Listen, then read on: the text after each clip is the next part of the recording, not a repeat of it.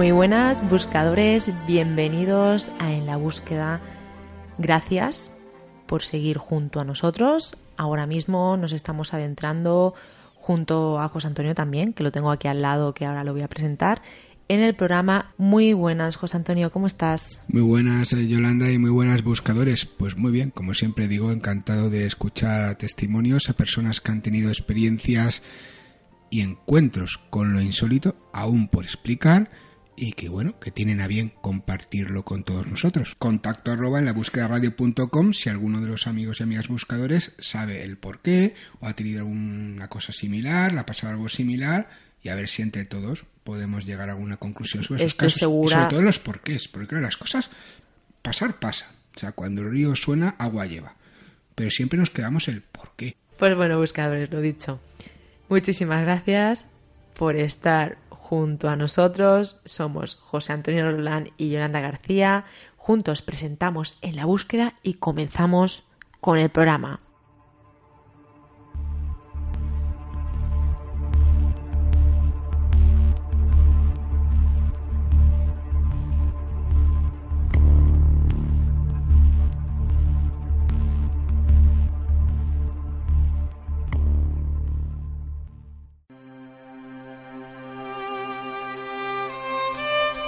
La verdad puede ser la suma de varias verdades, pero la mentira y el fraude nunca sumarán una verdad.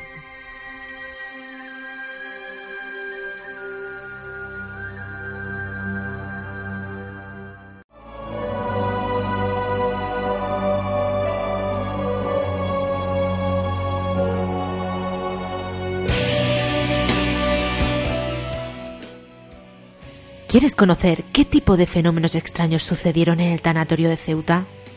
¿Qué se aparece en la curva de los gitanos de San Andrés de la Barca? ¿Qué hay de cierto o no en el caso de Torres Albana? Tras la huella del misterio de José Antonio Rodán, editorial Círculo Rojo, colección Guante Blanco. www.editorialcirculorrojo.com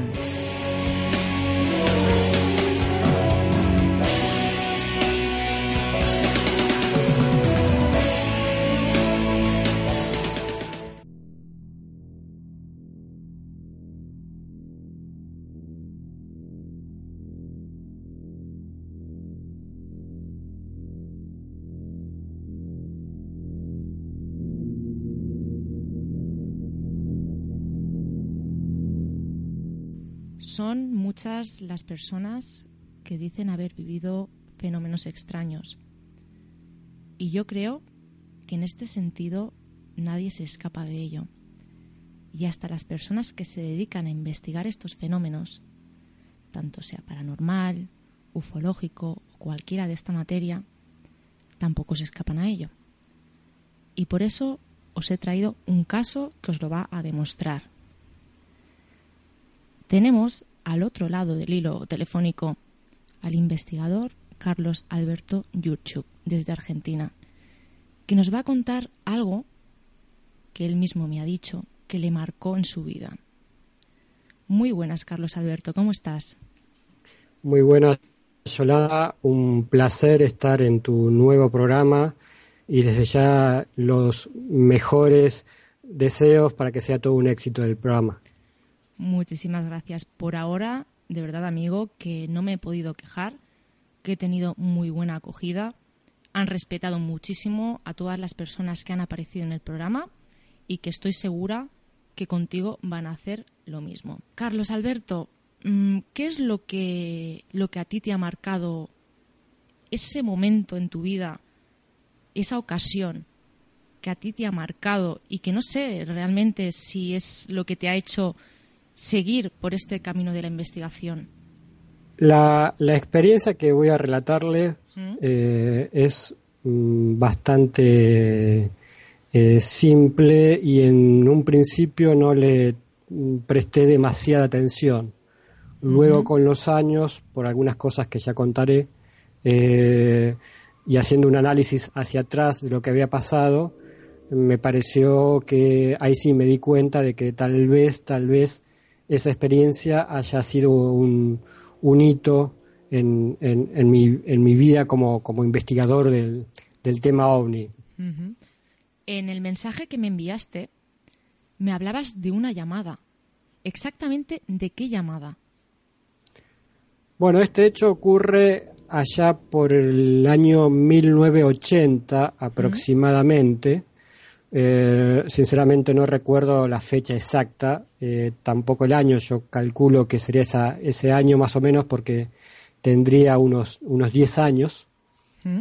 Eh, yo soy, para que los oyentes se ubiquen, soy de, de, la ciudad de La Plata, esto es en Argentina, a unos 60 kilómetros de, de Buenos Aires. En aquel entonces la ciudad y el barrio donde yo vivía era un barrio tranquilo, de casas bajas, eh, y era muy común que, por ejemplo, a la hora de la siesta, lo que acá se llama la siesta, eh, yo estuviese solo en casa, porque mi mamá se iba por ir a la casa de algún vecino y demás. No había esos peligros que hay hoy en día en la sociedad de hoy en día, digamos, ¿no? Sí, que, que para sí, ella es más, sí. más peligroso que un niño se quede solo en casa. Eh, era una tarde de mucho sol, calculo que sean 2, 3 de la tarde, eh, hora de la siesta, como te decía. Eh, calculo que sería primavera, verano, porque hacía calor, estaba jugando, estaba solo en la casa, jugando en el patio, y eh, en un momento suena el teléfono. Entonces voy a atender, levanto el, el- acá le decimos el tubo, no sé cómo le dicen eh, en España o en otros lugares. el- Auricular. el- sí, el teléfono. auricular. Y me sorprendió lo que escuché del otro lado. Lo que escuché fue una voz metálica eh, y de fondo había como un ruido, lo que se conoce como ruido blanco, un, un chillido, un, un murmullo, eh, algo de fondo, eh, una fritura, como también le pueden decir. Sí. Eh, pero la, esta voz metálica se destacaba sobre el fondo, sobre ese ruido de fondo. La voz metálica repetía constantemente una frase. ¿Qué era lo que decía esta frase? Bueno, eh, ya el hecho de que cuando uno atendiese el teléfono te respon- del otro lado estuviese una voz metálica ya era llamativo, pero más llamativo era que repetía una frase y esta frase era totalmente inteligible para mí, es decir, no hablaba en español, Eh, parecía otro idioma y repetía con la misma cadencia una y otra vez la frase eh, que no entendía para nada, no no entendía para nada. En esa época yo ya estaba haciendo mis primeros pasos estudiando el idioma inglés y entonces con mi casi nulo conocimiento que tenía en ese entonces del idioma, eh, traté, pensando que tal vez sería inglés o, tratando de entenderlo, eh, dije algunas palabras en inglés este, para ver si, si lograba entablar alguna especie, de, entre comillas, de diálogo. Eh, pero todo lo que decía, sea en castellano o en inglés, del otro lado eh, era aparentemente indiferente. Es decir, la voz seguía con su eh, frase candenciosa que repetía y una y otra vez.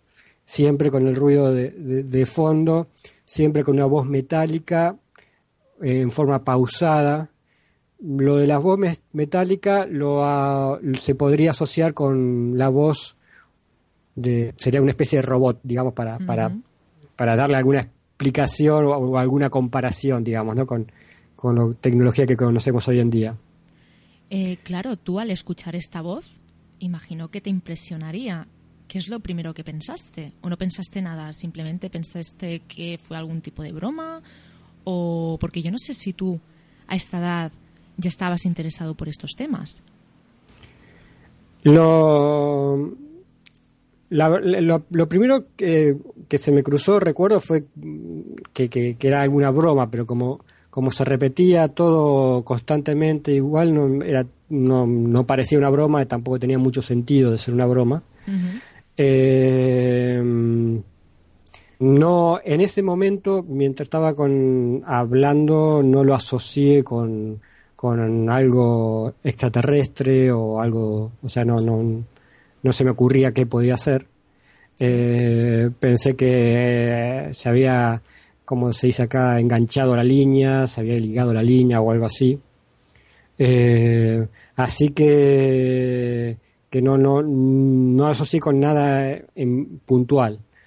Eh, como esto duró varios, o sea, la voz seguía repitiendo lo mismo una y otra vez, eh, y luego de, varios intentos de, de, decir algo por parte mía para ver si se producía algún tipo de reacción del otro lado, y era siempre constantemente lo mismo, eh, en un momento es como que me cansé y corté el auricular, digamos, o sea, corté la comunicación. Y ahí siempre digo que, que justo en el momento de cortar la comunicación, al instante es como que me arrepentí. ¿Te arrepentiste por eh, qué en ese momento? Sí, sí, o sea, corto la comunicación y es como que ahí me, arrepiento. Y bueno, cuando ya levanto de nuevo el auricular no, no había más, esta, volvió el tono normal, digamos, de, de, discado. Pero Carlos Alberto, eh, eh, me refiero, en ese momento cuando tú colgaste ese teléfono, después de escuchar esa voz metálica que nos comentas, dices que te arrepientes. ¿Te arrepientes por qué? ¿Porque tal vez sí que piensas que puede ser algo extraño? Exactamente, es como que eh, ni bien corto el auricular, el teléfono, la comunicación, eh, ahí es como que reacciona y, no sé por qué se me cruza eh, casi, parece loco decirlo, ¿no? Pero como diciendo, ¿y si, si realmente era un ser de otro lado? O sea, no, no, lo llamaría extraterrestre, pero bueno, este... por ahí por ahí era, algo importante pensaba yo y justo le corté y pero bueno ya estaba hecha la acción, así que eh, ya había cortado, así que se perdió la comunicación. Y como te decía en el mail, eh, después me quedé esperando a ver si volvía a llamar, pero nunca más llamaron ni ese día ni, ni, ni en ningún otro momento. ¿Le diste la suficiente importancia a este, este suceso que te ocurrió en aquel momento?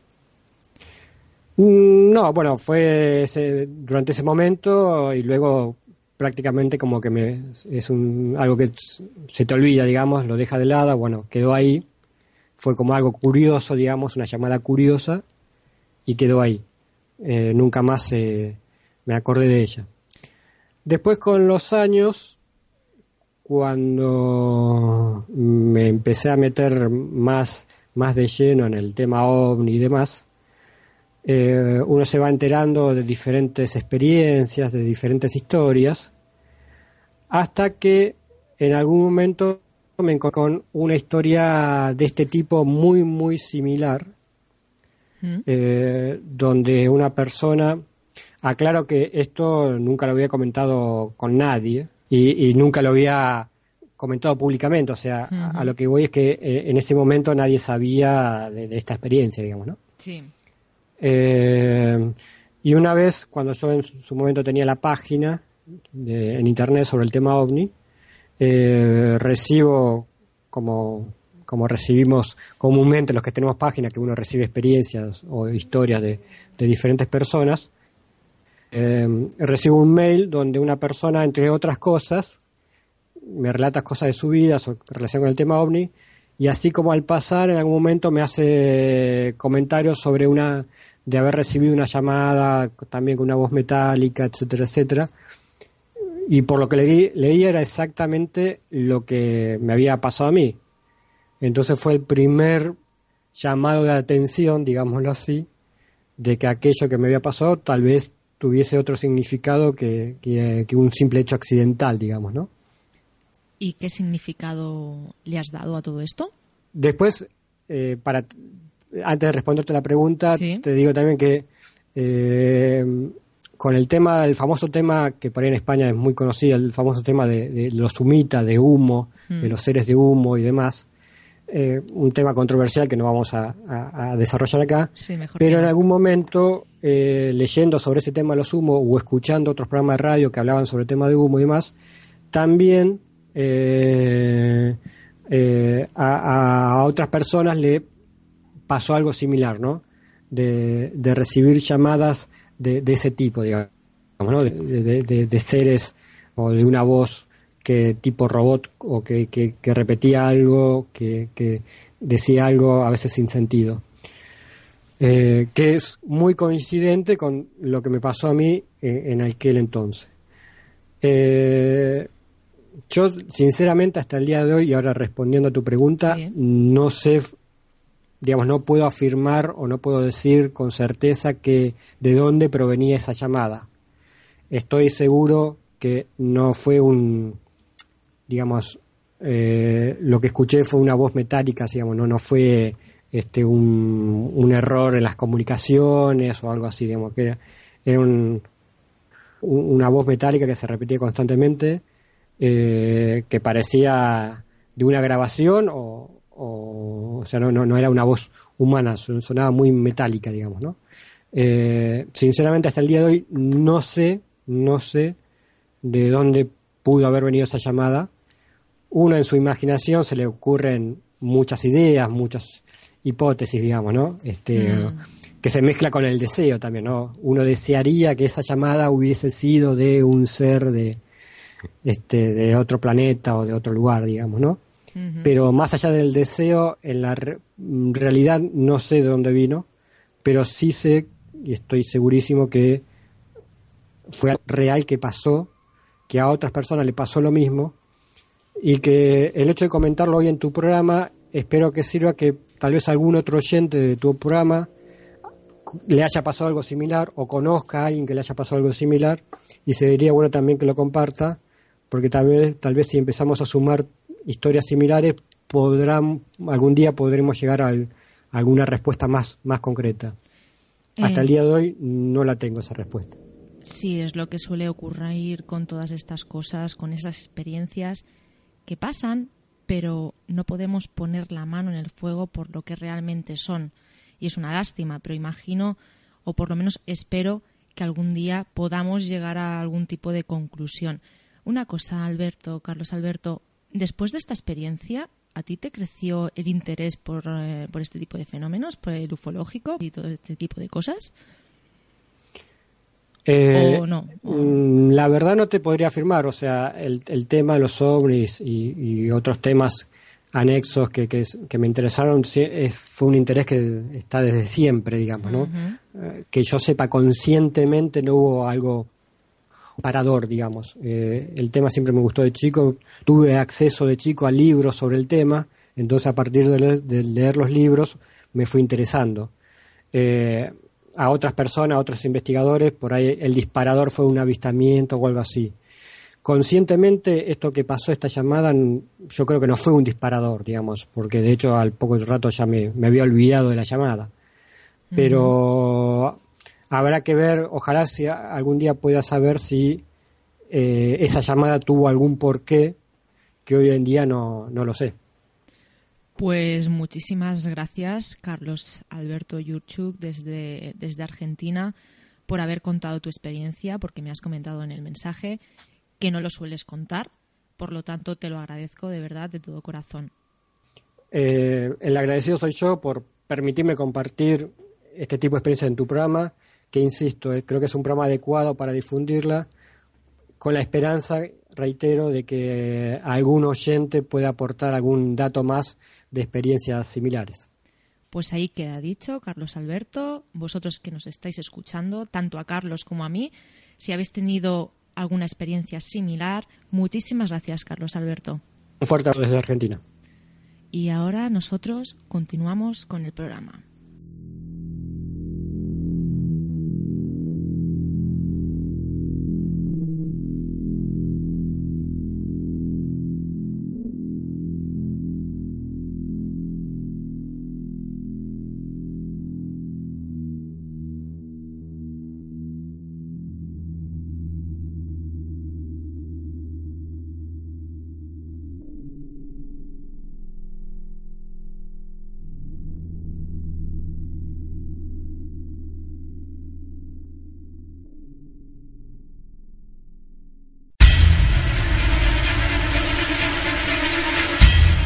Estás solo, amigo buscador.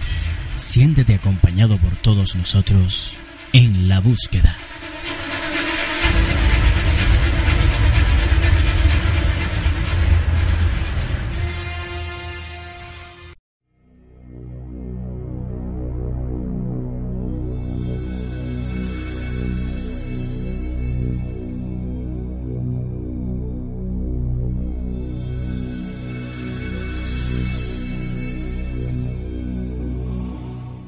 Hace unas semanas, unos amigos investigadores de lo paranormal de Granada hicieron una visita a Barcelona.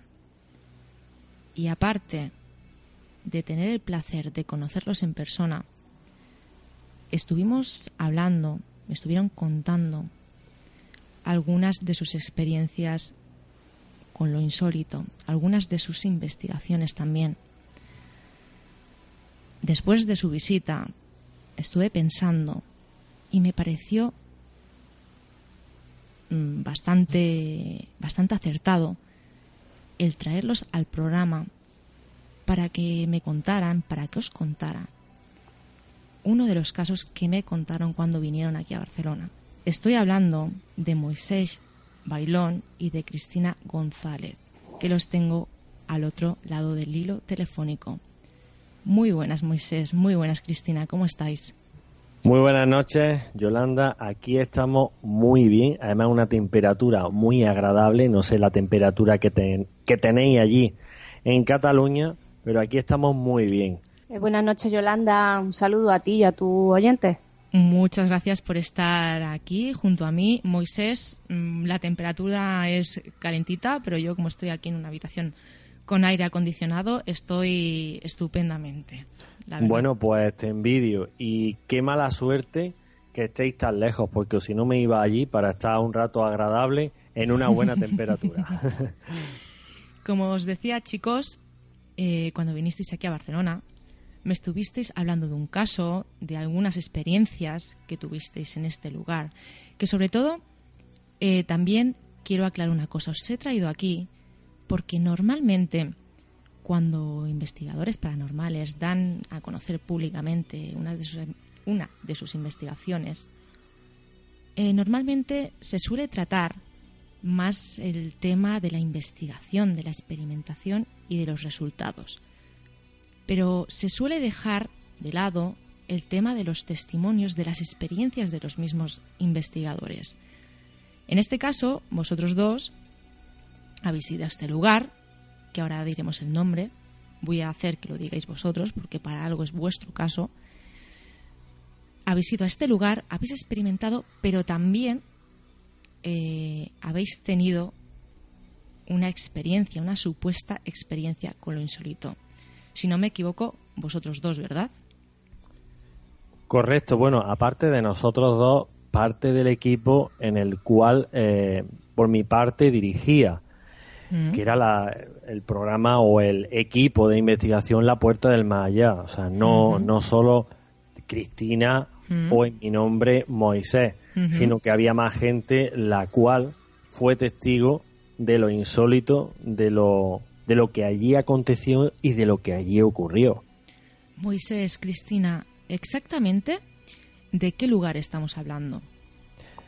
Bien, Yolanda, estamos hablando de una casa cuna y esta mm. fue creada por un noble en 1622, el cual, eh, bueno, eh, su nombre es la Casa de los Niños Expósitos de Andújar, de la provincia de Jaén. En un principio estaba situada en una parte eh, de Andújar, pero cosas así más o menos que cercanos al siglo XVII, en 1685, eh, se sitúa donde actualmente está. Aquello era un convento de monjas y aparte del convento estaba esa casa de niños desahuciados de niños que vivieron grandes enfermedades, como puede ser la peste y otro tipo de enfermedades, como niños que fallecieron por, sobre todo por el hambre. Y, eh, bueno, niños que eran cuidados no solo por las monjas, sino que también estos eran cuidados por las mujeres del pueblo de Andújar, aunque ahí había una especie de trampa las cuales algunas mujeres realizaban. Y te explico muy brevemente. Em, había mucha pobreza. Sus niños también pasaban hambre. ¿Qué es lo que hacían estas mujeres para que sus hijos comieran? los, eh, o sea, los metía en esta casa cuna de los niños expósitos, los hacían pasar por niños desahuciados y le daban de comer a sus propios hijos. Vaya, vaya. Interesante. Interesante. Pues sí. y, y bueno, aparte de esta historia, imagino que vosotros llegáis a este lugar porque os han llegado rumores de que ocurre algo. A ver, en un principio eh, hay una leyenda. Hay una leyenda, pero no una leyenda de, de- o sea, una leyenda en sí, hablando de, de lo que allí, allí sucedió con los niños, porque no olvidemos que pasaron entre niños y niñas unos 827 niños y unas Ujú. 700 y pico niñas, el cual suman casi 2.000 niños, o sea, entre niños y niñas. Sí. Bien, pero de ese eh, eh, de, de, de todos esos niños que, que pasaron por ahí, el 81% falleció en esa casa cuna. Pero claro, nosotros, eh, nosotros directamente no íbamos a sacar resultados de lo que allí hubiese de esas supuestas almas de esos niños, sino que hay una leyenda, el cual eh, se dice que hay una, una mujer, una, una monja, eh, que ronda por las estancias de, eh, de esa casa cuna y aparte ronda también por el hospital que colinda en la casa cuna. Mm, Vale. Vosotros cogéis vuestros aparatos de investigación, os vais directos allí y cuando entráis por la puerta de este lugar, ¿qué os encontráis? ¿Qué te parece, Yolanda, ¿Mm? si Cristina, que es la primera que, que entró, porque yo tuve que, que quedarme en los estudios de la emisora de radio para ir controlando el tema. Sí. Desgraciadamente no pude ir la primera vez, pero. Cristina te lo va a contar muy detalladamente eh, todo lo que sucedió, desde principio hasta el final. Pues me parece estupendo. Pásame a Cristina. Pues mira, te, os comento. El lugar, eh, imaginaros pues como un tipo patio de vecinos, ¿Mm? más cerradito, eh, dividido por la mitad. Mitad es lo que es el, el hospital ¿Mm? y la otra mitad es lo que es la casa cuna. Cuenta con unas dos medias plantas, son tres, pero bueno, son algunas están a media altura y en ellos se va repartiendo lo que es pues aulas de pintura porque actualmente es una escuela taller Y hay pues clases de pintura, de manualidades, de todas las actividades que suelen ofertar allí en el, en el pueblo. Y claro, la primera vez que nos acercamos, a pesar de la leyenda que íbamos en busca de la monja, pues claro, queríamos pruebas, más que lo que realmente decían. Y pues por mala suerte que ese día no, no, no conseguimos nada, salvo la sensación de lo que había allí, que eran pues muchos niños, eh, mucha felicidad infantil, a pesar de lo mal que lo pasaron, eh, los críos parece que estaban bien atendidos, porque eran lo que transmitían, mucha felicidad, muchas ganas de jugar y muchas ganas pues de hacer trastadas como críos. Cristina, ¿qué tipo de experimentación utilizasteis en ese lugar? Pues estuvimos haciendo rondas de preguntas, ¿Mm? eh, teníamos sensores colocados por varias plantas, cámaras de vídeo y por donde notábamos que había más mm, energía de niños, pues colocamos juguetes y demás, cochecitos, pelotas que compramos allí mismo para que para ver si podíamos conseguir algo de de respuesta. No conseguimos eso, pero sí conseguíamos que por otras zonas los sensores no, no pararan de saltar. Nos comentas, amiga, que, que no conseguisteis nada. Pero sí que es verdad que vosotros eh, me habéis pasado unas grabaciones. Sí, bueno, eso es en la primera visita. Ten en cuenta que a ese lugar pues realizamos unas tres visitas. En la- Aparte en de otras primer- que hicimos para con- hablar un poco con las profesoras que había allí. En la primera visita de experimentación me comentas que no había pasado nada, o sea, que no conseguisteis Los nada. sensores nada más. Vale. Las, las grabaciones que me habéis pasado, sobre todo una, que a mí realmente cuando me la enseñasteis me impactó bastante y quiero que mis oyentes eh, la escuchen para que ellos mismos puedan juzgar y la puedan apreciar porque yo la he escuchado varias veces y, y mira que soy cabezota y aún no sé lo que es. Por lo tanto, si no sé lo que es, tengo mis dudas y, y no puedo descartar que sea algo que, que no debería de estar allí. No sé si me explico, por eso eh, estáis aquí, porque he escuchado eh, bastantes grabaciones y normalmente de una manera o de otra puedo descartarlas y, puedo saber más o menos lo que, lo que pueden llegar a ser. Pero la que vosotros me mostrasteis eh, a día de hoy no sé lo que es. Por eso me gustaría que mis oyentes la escucharan. Esta grabación, ¿cuándo, ¿cuándo fue tomada? ¿Cuándo fue grabada? ¿Y en qué manera? ¿De qué manera? ¿En qué condiciones? Bien, Yolanda, para mí el, el sonido psicofónico o el sonido, entre comillas, que pueda ser del otro lado, eh, este sonido para mí es el más importante de todos. De hecho, cuando estuvimos visitando en Cataluña, ¿Mm? eh, te lo comenté, te lo comenté porque es un, es un sonido muy, muy curioso y además para mí es la mejor psicofonía eh, la cual hemos recogido. Es la mejor psicofonía por el cómo se captó.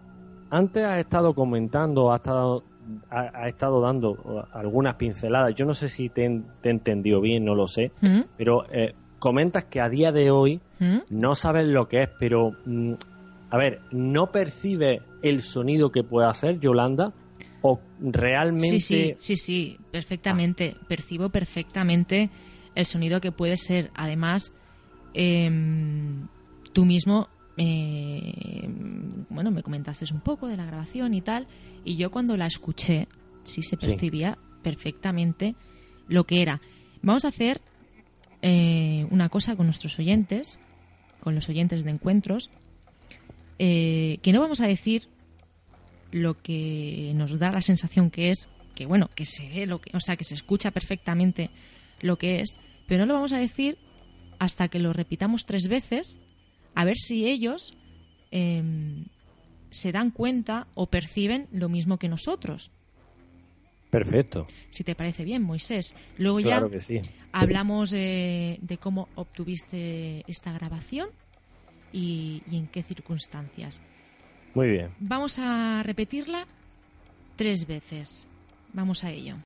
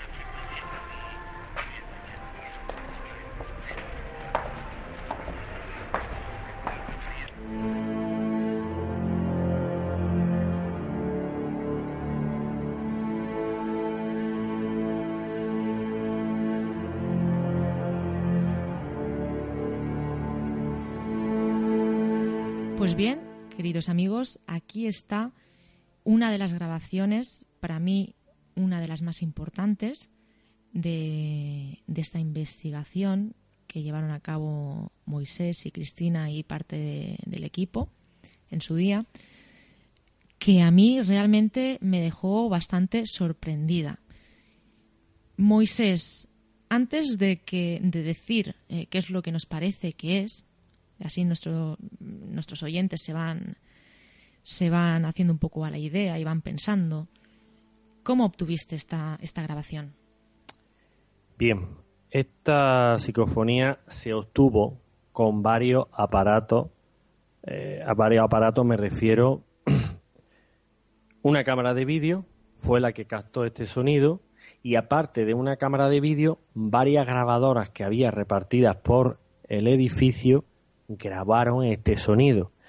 Claro, y me empecino, porque es la psicofonía más importante que hemos tenido en sí. Oye, mucha gente o, los oyentes de este programa dirán, ostras, es por lo que es. y nada más. Pues no, señores, no es por lo que es y nada más. La psicofonía es muy buena. Hay psicofonías que están a la misma línea de calidad que esta o incluso más. Pero lo que tiene de peculiar este sonido psicofónico es lo siguiente. Y hay un porqué, en todo hay un porqué. Algunos de estos aparatos, como he dicho al principio, estaban colocados por alguna de, las salas del edificio más la grabadora. Capta este sonido psicofónico, pero lo más curioso de todo es que lo captan con el mismo ruido de fondo, la misma tonalidad y todo exactamente igual. Es como eh, si eh, varias grabadoras hubiese estado solo en un punto cuando hubo algunos aparatos de los nuestros, de los que nosotros trabajamos, que estaban repartidos por, por esas habitaciones. Claro, ¿qué pasa? Que la tonalidad, el eco, el sonido de fondo cambia según la estancia que esté. Estamos hablando de metros cuadrados en base y en altura. Claro, en cuanto cambia una mínima medida, el sonido cambia. Y luego, aparte de eso, si esa psicofonía, ese sonido psicofónico se ha cogido en un punto, oye, ¿cómo es que se recoge con el mismo volumen?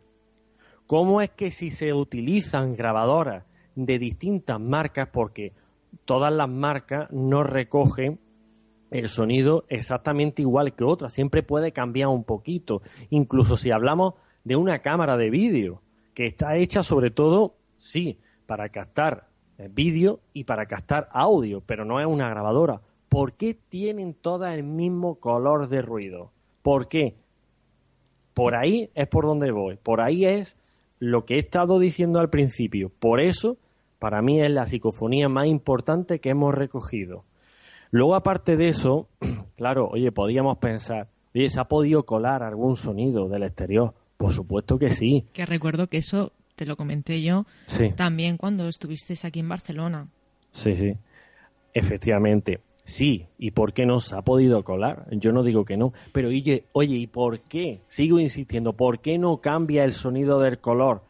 Puede ser casual que haya pasado un coche con alguna melodía de niño. A ver, ya, ya es riza, es rizo, pero pero todo, todo lo que era sonido de exterior y por allí no había mucho, o incluso actualmente no hay mucho tránsito de coche y de gente, hay un, bueno, hay un tránsito más o menos normal. A la hora en las cuales se recogió esa psicofonía, eh, claro, nosotros también vamos anotando todo lo que eh, del exterior se nos puede colar, ¿vale? De hecho, de hecho, nosotros tiramos de información y nos dicen las mismas profesoras del centro que en el pasado, cuando la casa de los niños expósitos estaba activa, había un coro de niños. Incluso podemos, eh, podemos escuchar el corregir de la profesora y a continuación hacer una finalización de, de este canto. Hemos intentado, o incluso nos pusimos en contacto con la gente del Conservatorio de Jaén para que escuchara el sonido y nos dijesen, por favor, eh, qué tipo o quién eh, había, había realizado o había escrito esa, e, esa estrofa o ese tema y nadie nos da a día de hoy eh, que no sé qué autor, de qué autor se puede tratar. A mí, Moisés, me parece realmente muy interesante esta grabación, ya te lo dije en su momento, y lo sigo pensando. No sé, no sé si te has dado cuenta, pero ahora acabas de decir lo que supuestamente se escucha, que yo creo que nuestros oyentes lo habrán escuchado bastante claro, no lo habíamos dicho hasta ahora. Es un coro de niños. y, y, no sé, no sé, yo tampoco le, le encuentro ninguna explicación. Aparte, mmm, yo creo que si vosotros hubierais escuchado que pasaba un coche, mmm, hubierais apuntado eh, ese sonido en esa experimentación. O sea, que sí, no solo eso que como bien se escucha al principio, pero si un poner esa música viniera del coche, que oye, cada uno pone en su coche la música que quiera, ese sonido se iría perdiendo. al, al, alejarse el coche, pero es que ese sonido eh, se mantiene en la misma altura, en el mismo tono. Y otra cosa, Yolanda, Cristina ha dado un, dato muy importante. Estamos hablando del pasar de un vehículo, pero imaginémonos que ese coche se ha parado. En todo caso, eh, escucharíamos el, mm, o sea, el, ruido eh, más apagado y a continuación subiendo de volumen. ¿Vale? Es así. si ese coche o ese vehículo, que es, eh, vuelvo al tema, es eh, rizar rizo, si ese coche va con, con esa música en su radio y se va acercando hacia la puerta y por lo que sea, por cualquier circunstancia, se frena en la misma puerta, nosotros notaríamos eh, un sonido mínimo y automáticamente, poco a poco, ese volumen subiendo. ¿Por qué? Porque se va acercando el vehículo. Sí, no, no, llevas, llevas, toda la razón. Moisés, no me quiero alargar mucho más porque también me quiero meter un poquito más en fondo en vuestras experiencias eh, que tuvisteis allí, en este lugar. Pero antes de que me las contéis, sí que es verdad que también me enseñasteis otro resultado, que es un vídeo. Explícame brevemente qué es lo que se ve en ese vídeo y coméntales a los oyentes de encuentros cómo pueden verlo. Perfecto. Em, bueno, nosotros tenemos un canal de, YouTube que se llama La Puerta del Más Allá. Allí se, si, si escriben casa cuna, imagen, creo que sale imagen del cura o imagen del sacerdote, pueden verla perfectamente. Pero, eh, ¿qué te parece, Yolanda? Muy brevemente, si Cristina, que, bueno, eso, esa imagen se recogió en la primera vez que entraron por, por la puerta de esa estancia, cómo se colocó la, la cámara, a dónde estaba la cámara situada y, y todos esos pequeños detalles. Sí, perfecto. Pues la ubicación de la cámara la pusimos eh, un poco por cabezonería, porque era una habitación que para estar fuera estaba no estaba muy entremetida y cubierta de muros era una habitación que era entrar y los móviles perdían cobertura, perdían batería. Era una habitación que un poco llamaba la atención. Y eso fue lo que nos hizo poner, colocar ahí la cámara de vídeo. En esa habitación se deja, eh, se escucha a Carlos de fondo alejarse en la habitación de detrás y eh, lo que es la cámara eh, enfoca hacia, hacia el frente, hacia la habitación y el pasillo que comunicaba en su día con lo que el hospital, que hoy en día ya no hay, hay pasillo, hay un muro que cierra y termina ahí la casa cuna. Pues bien, eh, se colocó con la esperanza de que esa habitación tan misteriosa pues diera sus resultados. ¿Y cuál fue la sorpresa de que lo tuvo? ¿Qué es lo que se ve en esas grabaciones? Bien, ahí se puede ver, eh, bueno, antes hago una pequeña puntualización. Cristina comenta que se va, eh, se, se, pierde la comunicación con los móviles. Bueno, eso puede ser algo o es algo totalmente normal, pero a la hora de entrar en la habitación sí que eh, se puede observar o pueden observar que la bajada de batería es algo muy importante. Hay teorías en las que sostienen que cuando se produce algún fenómeno paranormal o hay algún tipo de energía o espíritu o lo que queramos llamarle, hay veces que se produce esos bajones de batería tanto en móviles como en cualquier aparato que lleve eh, que lleve batería. Bien, esa cámara estaba justamente enfocada, como ha dicho Cristina, enfrente de una puerta con un cristal opaco, ¿vale? Ahí se puede ver una silueta negra muy gruesa, ¿vale? Nosotros todos los que estábamos en aquella época en, sí en el grupo éramos mm, físicamente hablando delgados, ¿vale? Pero recordemos una cosa, si nosotros estamos grabando con una cámara de vídeo justamente enfrente de una puerta, la cual tiene una cristalera opaca, eh, lo que es la imagen em, se hace un poquito más voluminosa, ¿vale? Aunque uno sea delgado, pero esto ya pasa de su volumen del volumen que, tendría normalmente una persona delgada pasando por, un cristal opaco, un cristal de ese tipo. Y se puede observar esa figura muy voluminosa, negra, y en la parte de la cabeza parece, eh, por lo que nosotros observamos, y ojo, le, le dimos muchísimas vueltas al tema, parece verse como un sombrero eh, estilo cordobés, em, como los sombreros que llevaban los curas antiguos. y, este y este supuesto sacerdote o figura avanza hacia ese pasillo.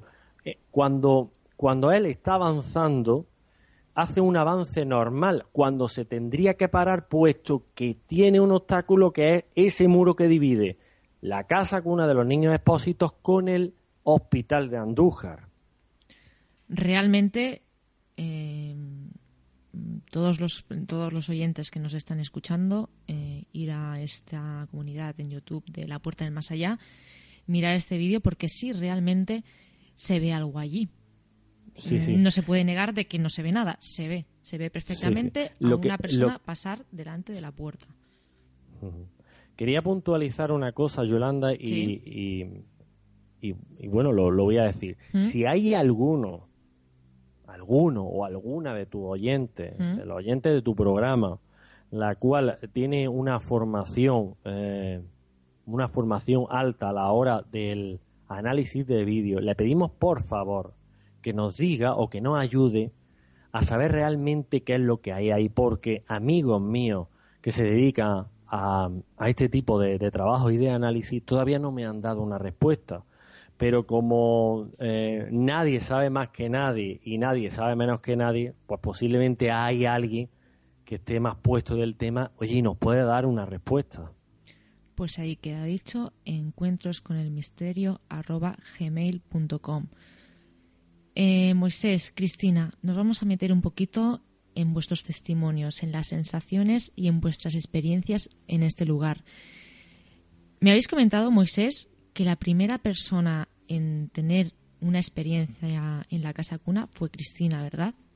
Eh, sí, pero aparte em, hubo otras personas que tuvieron distintas experiencias. Eh, sí, Carlos estuvo un buen rato intentando perseguir a una figura de un niño que él veía, pero claro, mm, esa figura no hacía más que correr y él nunca lo llegaba a alcanzar. ¿Tú llegaste a ver algo, Cristina? No, no porque de hecho no me considero medio sensible, mm. por eso, porque puedo percibir un poco las sensaciones del lugar, pero no puedo llegar a ver. Digamos que eso, que lo mismo está mal clasificado, pero nosotros, digamos, ese tipo de personas que ven, los llamamos medium. ¿Qué sensación te dio a ti este lugar? El primer día me gustó muchísimo, ya te digo, porque había se notaba mucho la energía de los niños y te, era genial. Eh, y la segunda vez ya me gustó menos. Eh, se ve que ese día estaría el cúmulo de energías que había eran más eran de adultos y no se respiraba la misma alegría, la misma energía de la de la primera vez. Tú normalmente, amiga, eh, ¿eres capaz de, notar este tipo de energías? En algunas ocasiones sí. ¿Y te ocurre normalmente cuando, cuando vas a experimentar a lugares como este? Me pasa, pero casi se me amplía también en mi vida normal, en vida cotidiana, vamos, al día a día. Es decir, que este lugar algo tenía porque tú lo sentiste. Sí. Moisés eh, me ha comentado que él también eh, ha tenido algún tipo de experiencia en esta ocasión, eh, en la segunda visita, que él sí que pudo estar en la casa cuna. Me gustaría que también nos diera una pincelada, una pequeña pincelada de lo que le ocurrió a él. Bueno, eh, a mí ocurrirme a nivel, no sé, a nivel de, de percibir algo o algo, no. No porque, de hecho, no soy una persona que tenga la, la capacidad de tener un sexto sentido. Pero sí ocurrió algo muy, muy, muy, pero que muy curioso. Yo, en los años que llevo investigando, realizando investigaciones de campo, jamás había sido testigo de la, la detección em, de, de los sensores de movimiento eh, de una manera tan repetitiva y tan, y tan, y tan constante, perdón. no me salía bien la palabra. no pasa nada. Eh, nosotros cogimos y eh, nos quedamos en la planta baja. Bien. Colocamos varias cámaras, varias cámaras de vídeo. También colocamos un par de grabadoras, si no me falla la memoria. Y colocamos también entre cuatro o cinco sensores de movimiento. Y experimentamos con objetos desencadenantes.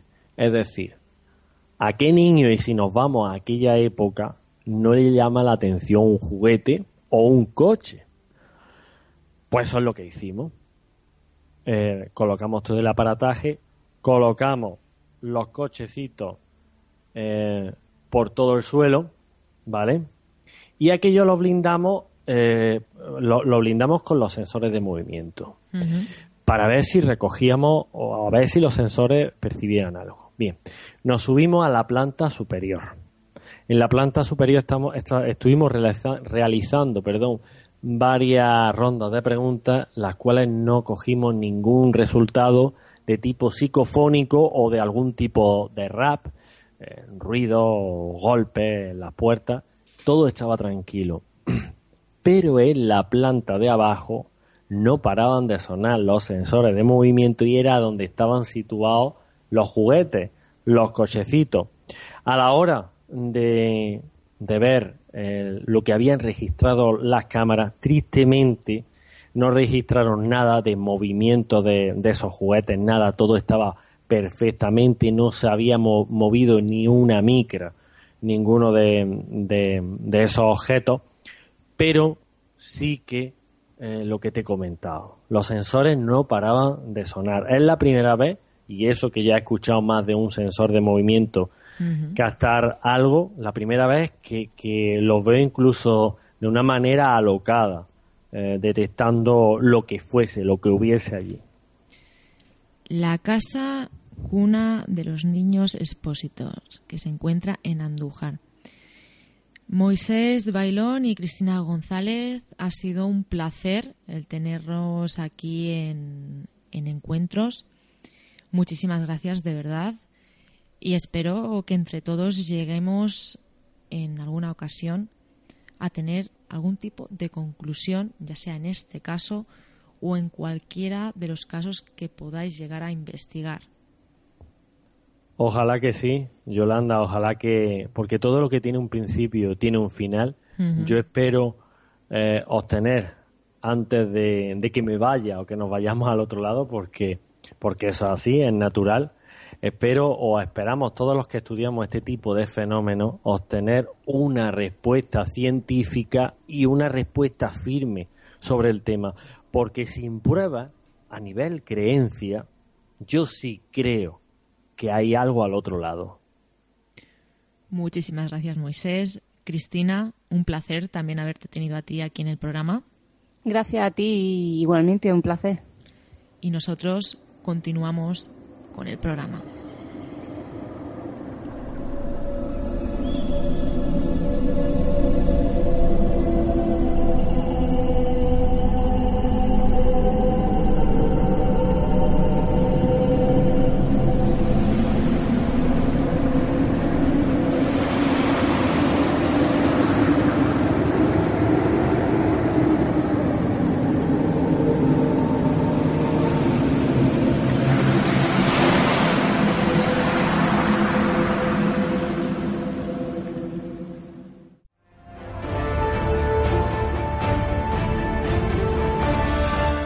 Sé curioso, sé un buscador.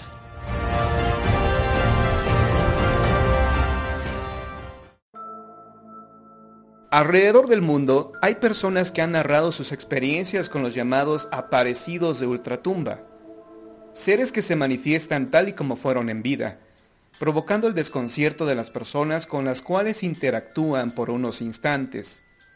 Estas historias de fantasmas son muy recurrentes en México y hoy Conoceremos algunas de ellas en la voz de sus protagonistas.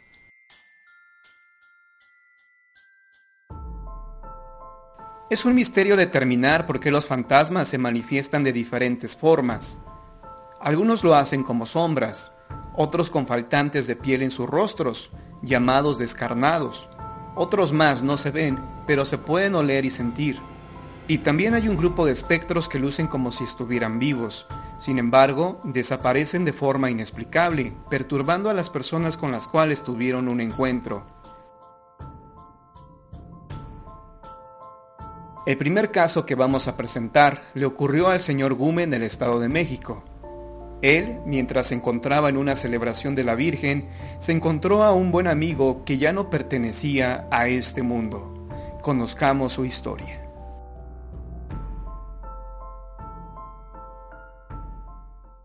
En un evento encontré un amigo que trabajaba en, aquí en esta cala.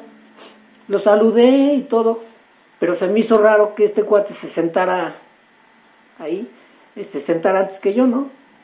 Entonces ya para terminar el evento, este, estaba Diego Verdaguer y Amanda Miller, estaba, este, estaban cantando y todos pues, nos paramos a ver, ¿no?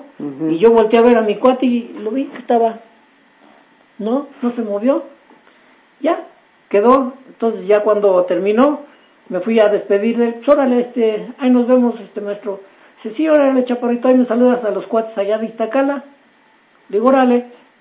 Y ya agarré y ya nos, nos venimos, ¿no? Y el lunes se me olvidó saludar a los cuates. Pero el martes siguiente, ya que veo a uno de los muchachos que trabajaban con él en la imprenta, le digo, ah, ¿qué pasó este Rubén? ¿Qué pasó? Digo, ¿sabes qué? Fíjate que el sábado fui a un evento de, de una virgen aquí en Planta Encenal y encontré al maestro que trabajaba la máquina fulana y se me quedó viendo y dice, ¿de cuál fumaste? Le digo, ah, chihuahua, ¿por qué? Dice, yo nada más te pregunto, dice, ¿no lo estás confundiendo? Digo, no, pues es el maestro X y Y. Dice, no, dice, te estarás confundiendo. Bueno, digo, yo nada más te doy los, los saludos porque me dijo que, y como él era de la imprenta, pues yo les digo, pues a ustedes los saludo, ¿no? Y en eso pasó otro maestro, y ya que le hablan, dice, mira, te habla el, te habla el gume, que te manda, ah, le te manda a saludar este, el maestro que trabajaba en la máquina fulana. Y estás pedo. Digo, ¿por qué? Se murió ahora en la huelga de los estudiantes, fue que falleció. No manches. Sí, se murió. No lo estaba confundiendo. No, le digo, pues es el maestro fulano. Y ya, se quedó así, ¿no? Digo, ah, chivo, si yo hasta lo saludé, digo, el sábado yo lo saludé y por eso les doy los saludos. Y entonces ya después de, de su, su hermana de él, del difunto, supo que yo lo había visto y me fue y me preguntó, dice, este, oiga, ¿dónde me escribió mi hermano? Le digo, pues no sé si sería su hermano, porque dicen que, que el que mandó a saludarlos, que ya está muerto. Dice, no, pues es que era mi hermano. Le digo, pues no sé, le digo, pues, mire, si me trae una foto, yo le digo que sí, eso no es.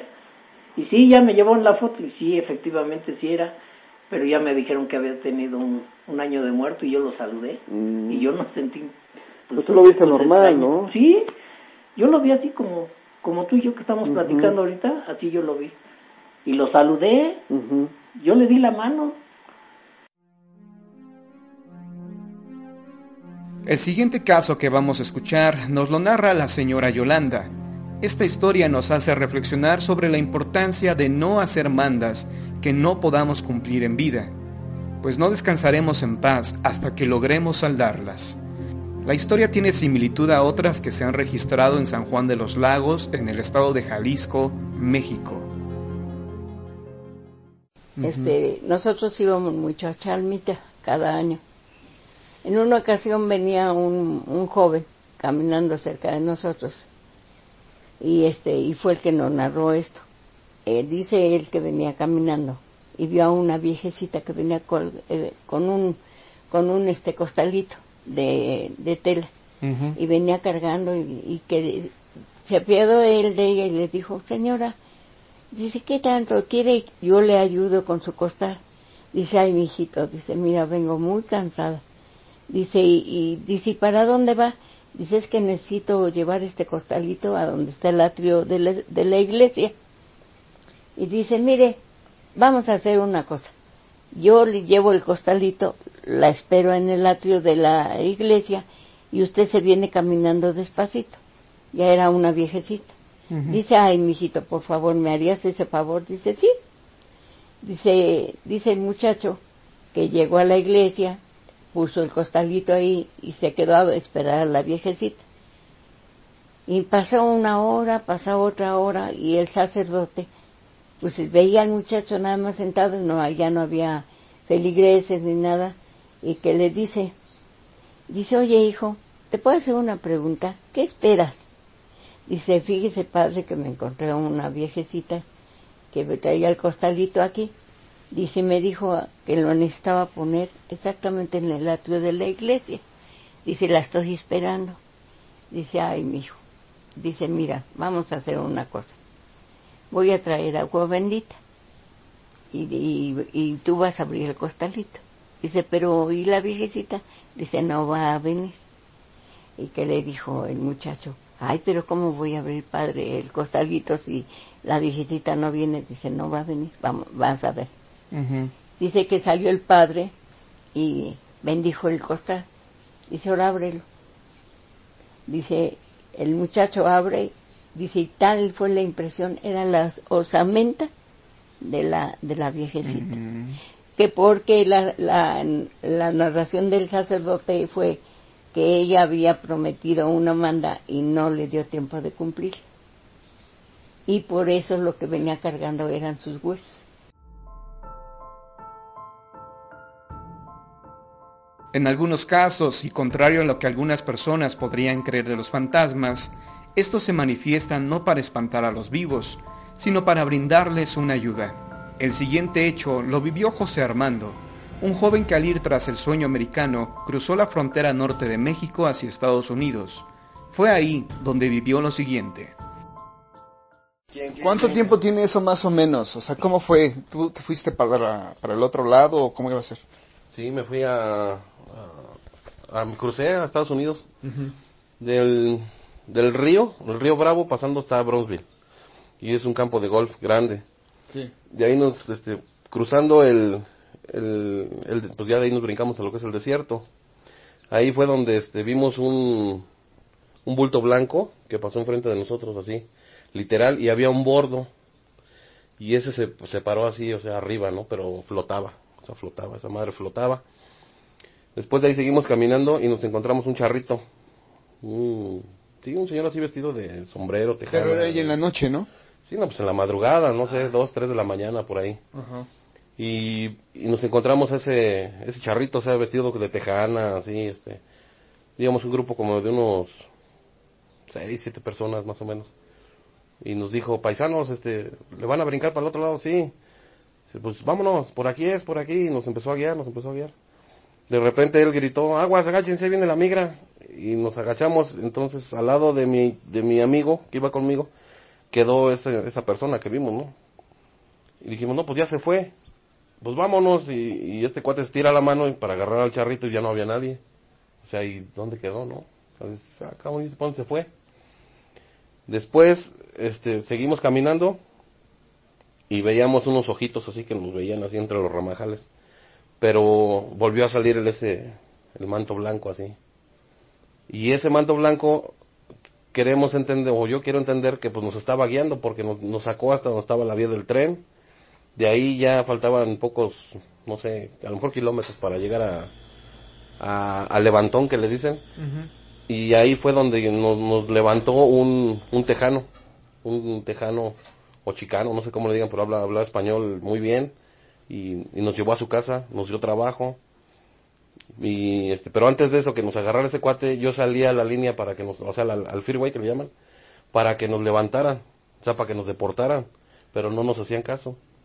Y cuando íbamos ya en, la- en su tráiler de este cuate, en el camarote, enfrente del tráiler pasó otra vez la sombra así, pero como que se volvió a meter hacia el, hacia el desierto. Y ya estando en su casa de él, trabajando, volvimos a ver el, el, el manto blanco, pero hace cuenta que ya no, ya no, ya no corrió así, sino que se fue, se elevó. Entonces yo digo, algo, pues algo, esa señal o no sé, pero donde nos parábamos se paraba y hacia donde se iba nos íbamos y, encontramos las vías porque nosotros no sabíamos dónde íbamos. Y para cerrar este reportaje, escucharemos el testimonio de Mario, un joven que desafortunadamente perdió a su padre cuando era muy chico. Lo sorprendente de este caso es que su progenitor se le manifestó tiempo después, mientras se encontraban conviviendo en familia. ¿Qué edad tenías más o menos cuando, cuando esto ocurrió? 13 años.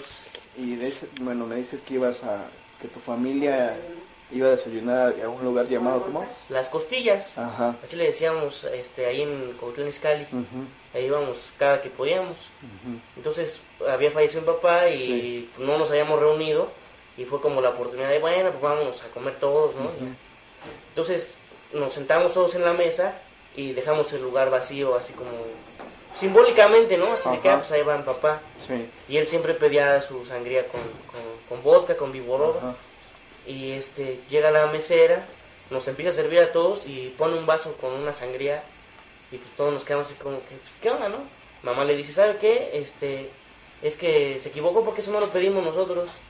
Y dice la señora, claro que sí, pues el joven que está ahí sentado, este, el morenito no que estaba aquí sentado me la pidió. No, pero pues aquí no había ningún joven. Sí, uno que se parece al niño porque dicen que me parezco mucho a mi papá, Ajá. no Paz descanse. Claro que sí, él me dijo que quería una sangría con viboroba, pues ya se la trae. Y no, pues realmente no, no había nadie. Ya. Tenía poco que había muerto tu papá. Sí, ¿no? tres meses más o Ah, menos.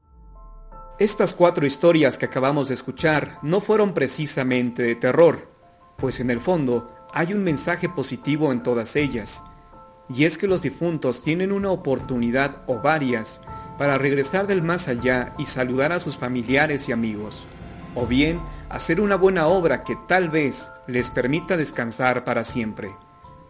Reportó desde México para Encuentros Juan Antonio Amezcua.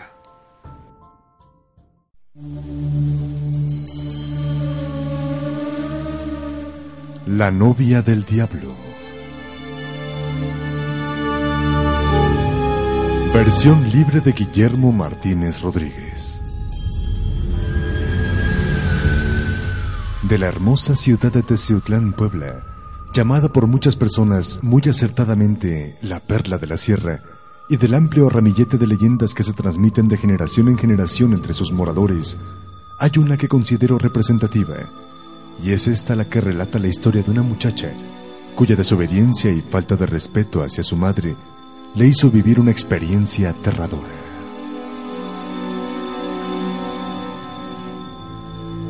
Cuenta dicha leyenda que hace muchos años, allá por el barrio de la Gloria, muy cerca del patio de los autobuses conocidos como los Urbanos Verdes, existió una joven mujer muy afecta a los bailes y a las diversiones.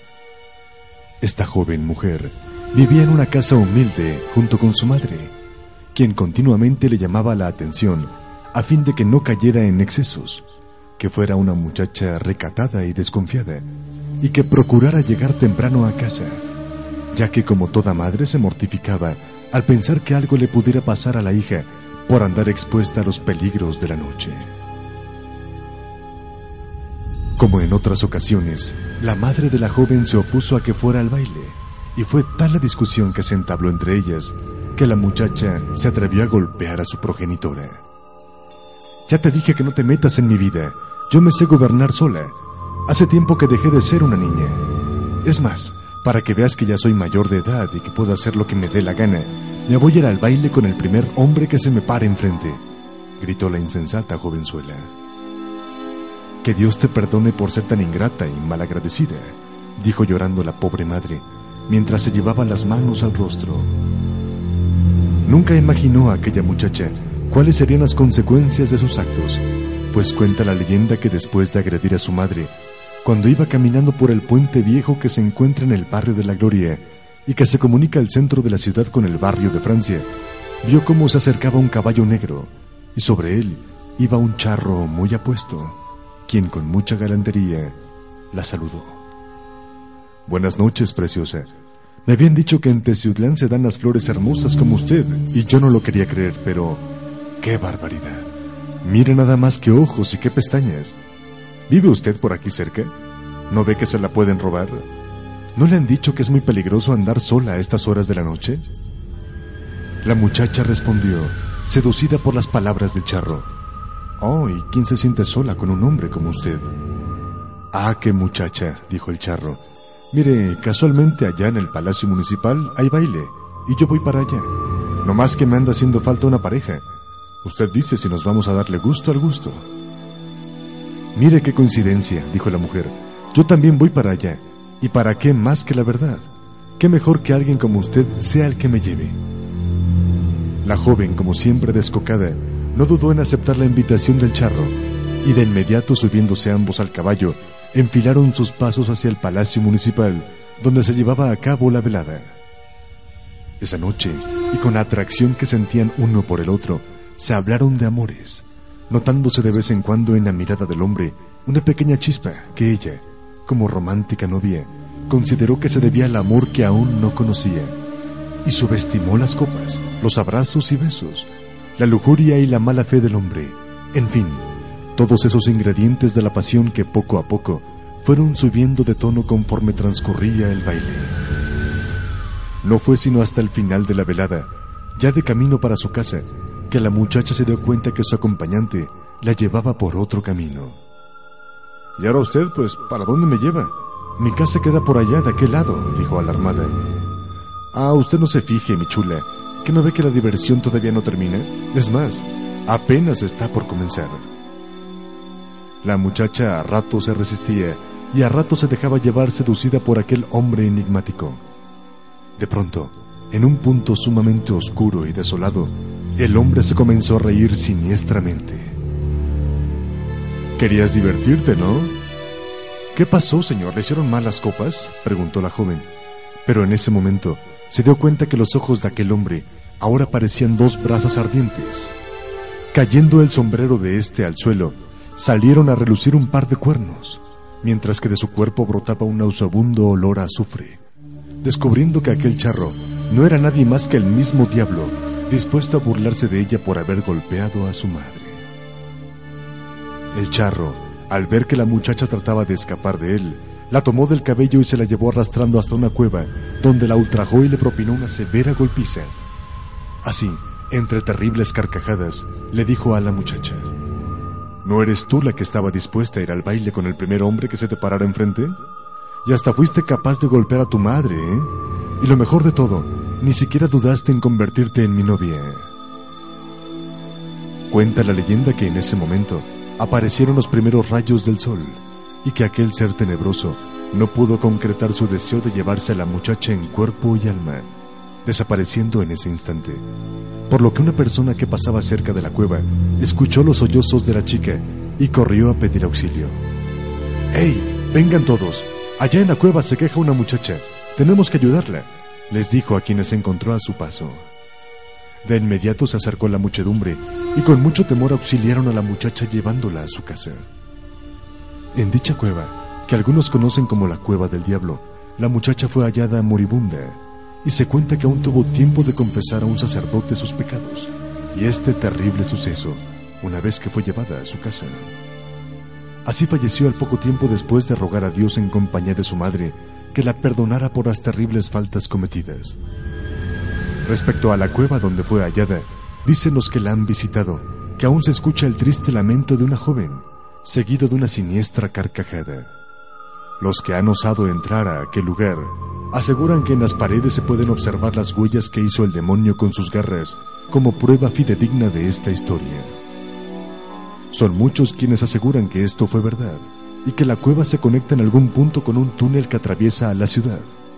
Se dice que va de la bella catedral de Teciutlán a la iglesia del Carmen y al puente de Xoloco.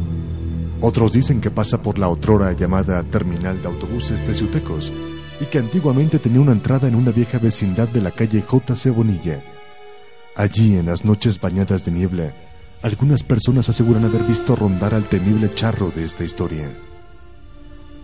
Será lo que sea, pero aquí le entrego esta leyenda de este bello lugar llamado Teciutlán, a fin de que la conozca, para que reflexione si ha sido irreverente y ha caído en excesos. No está de más que evite exponerse innecesariamente a los peligros de la noche. Ah, y también, no lo olvide, si por alguna razón visita la Perla de la Sierra, tenga cuidado, mucho cuidado, cuando cruce un puente viejo.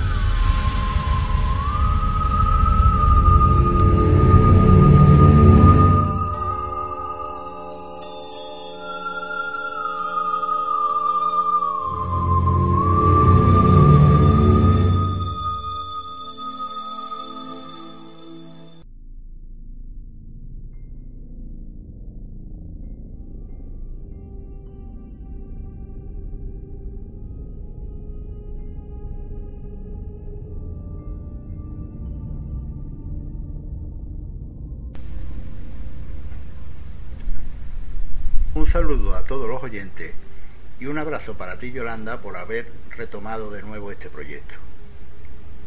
Mi nombre es Ángel Rivero y soy el presidente de la Asociación Parapsicológica Al Oculto. En el cementerio de Marto, en Jaén, corre el rumor de que al caer la noche se deja ver un fantasma de una niña vestida de blanco que camina entre las tumbas. Conocí esta historia a través de Manuel Jesús Segado Uceda, que recoge la vivencia en su libro Jaén Misteriosa de una pareja que yendo una noche hacia el tanatorio, próximo al cementerio, vieron a una niña allí dentro a la que llamaron. Al parecer la niña se giró para mirarle, pero siguió a lo suyo, perdiéndose en el interior de aquel campo santo.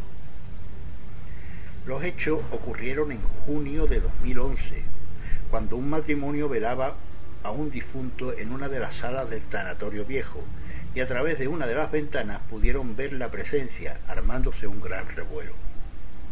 Así me lo manifestaron los trabajadores de la concesionaria oficial, que tacharon de bulo la historia, aunque al final uno de ellos acabó diciéndome que allí pasaban cosas raras, pero no apariciones, y ya no me quiso contar nada más. Sea como fuere, si bien es cierto que los trabajadores manifiestan no haber vivido nada, no es menos cierto que la expectación por la niña fantasmal que se originó aquella noche en el velatorio, sea como fuere, si bien es cierto que los trabajadores manifiestan no haber vivido nada, no es menos cierto que la expectación por la niña fantasmal se originó aquella noche en el velatorio, puede que debido a una aparición de las conocidas como de recién muerto y no a una entidad ligada al sitio. De acuerdo que el entorno puede ser propenso para ocasionar algún tipo de, sugestión, como pues tiene aquella necrópolis las calles muy estrechitas, sinuosas, que se van amordando a la espalda de una montaña y partes que casi amenaza ruina. Curiosamente, en una de estas zonas tan vieja es la que están es la que están más cerca al tanatorio viejo. Tampoco sería hasta descartable una alucinación hipnopómpica de alguien que estuviera allí medio dormido durante el velatorio y que al despertar de su cabezada pues viera la aparición. Pero esto es solo una teoría de trabajo, ya que no he sido capaz de saber a la hora en la que ocurrió todo. Cuando fui a investigar, avisé a personas que se iba a quedar de guardia, más que nada pues, para que no se asustase si veía a un tío dando vuelta por allí mi intención era pues, grabar en vídeo, tomar un montón de, fotografías, grabar audio y si tenía la suerte, pues conseguí tomar o captar a la, la niña fantasma que estaba en el cementerio. De aquella niña se había dicho de todo, que si comía gusanito, que si quería hacer la comunión, que si cantaba el coro de la patata, que si salía a pasear con otro amiguito fantasma y otras tonterías ahí sin fundamento que había, al final habían hecho que, mucha gente se burlasen del fenómeno. Hasta se le llegó a poner nombre y apellido a, la supuesta niña fantasmal.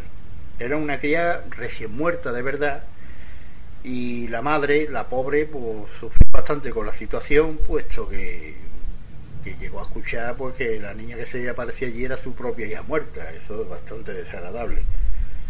Bueno, pues después de que el cementerio aquel cerrase al público, pues empecé mi prueba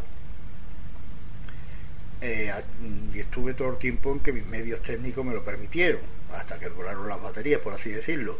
La verdad es que tuve un problemilla con, un trabajador de allí, que se le, poco menos que se le metió en la cabeza que yo no podía estar en aquella zona, pero aquella zona era un sitio público.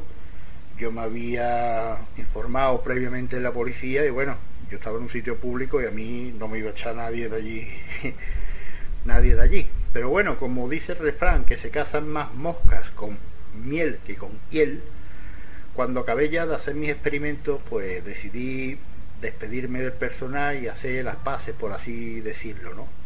Y entonces, pues en el rato que me tiré hablando con, con esta gente que estaba de guardia, con estos trabajadores de guardia, fue cuando me enteré de un montón de cosas.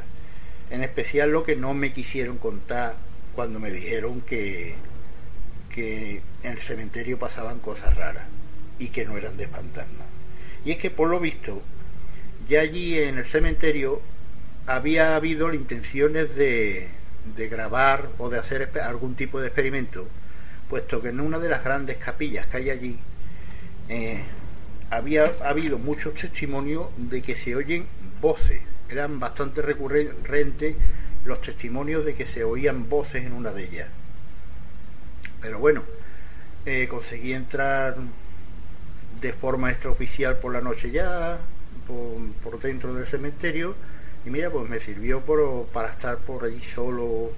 No tuve la suerte de ver, de ver a niños fantasma, pero bueno, ya pude entrar con la tranquilidad de, que me permitía eh, poder estar en un sitio con permiso, sin tener que estar mosqueado con, el personal de guardia de la zona. La verdad es que una vez ya en casa, con la tranquilidad requerida, analicé el material y pude conseguir, y solo pude conseguir captar una, una psicofonía que decía Ey Palomita, que la verdad es no tiene nada que ver con el entorno, pero bueno, aquí pueden escucharla los oyentes si les interesa.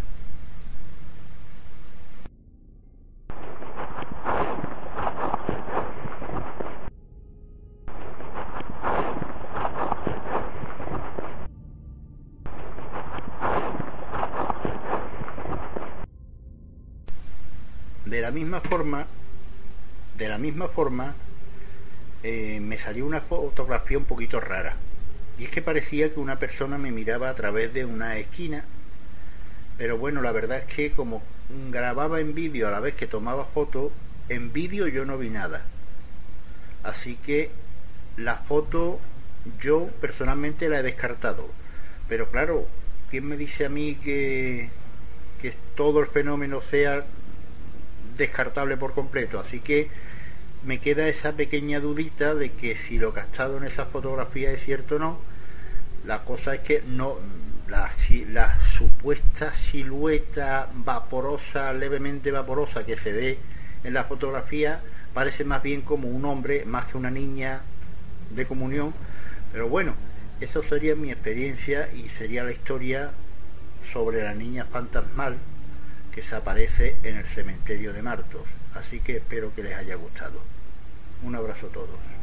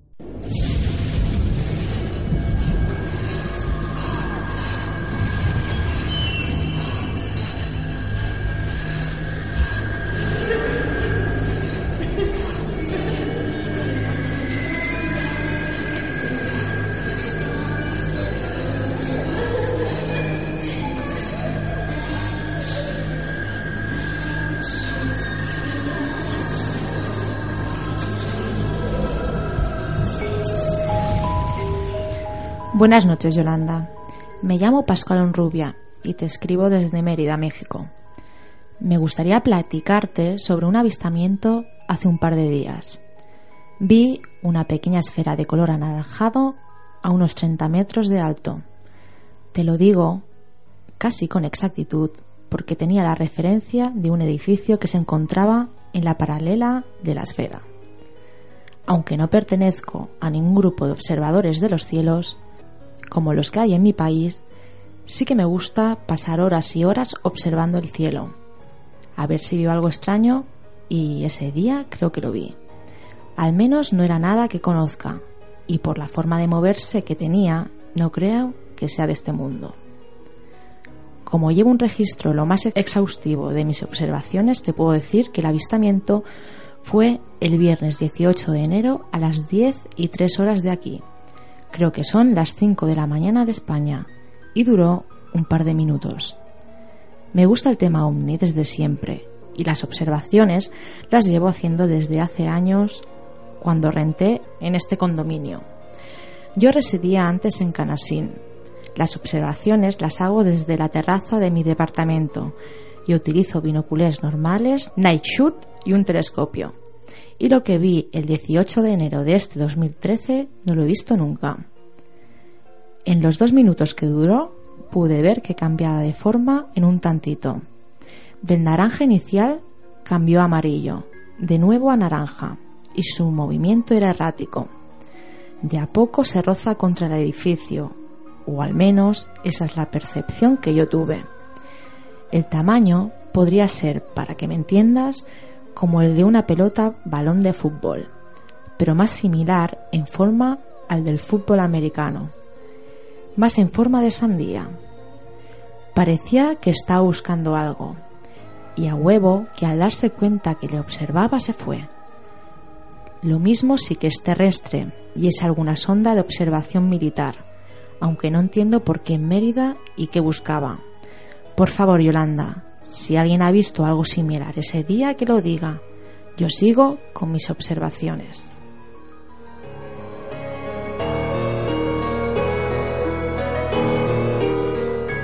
Pues ya sabéis, queridos buscadores, si alguien ha visto algo similar, contacto arroba en la búsqueda radio.com.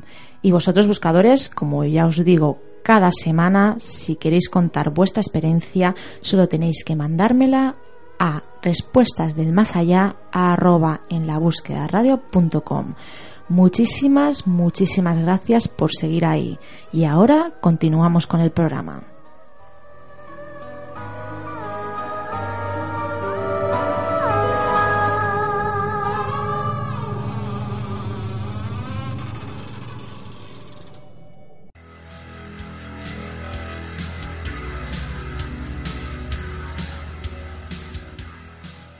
Son muchas las personas que dicen haber tenido algún tipo de experiencia extraña, haber experimentado algún fenómeno paranormal, algún fenómeno inexplicable, ovni. En la búsqueda, testigos protagonistas del misterio, de Yolanda García y José Antonio Roldán, editorial El Guante Blanco. Conoce de primera mano qué sienten aquellas personas que han tenido un encuentro con lo insólito www.editorialguanteblanco.com.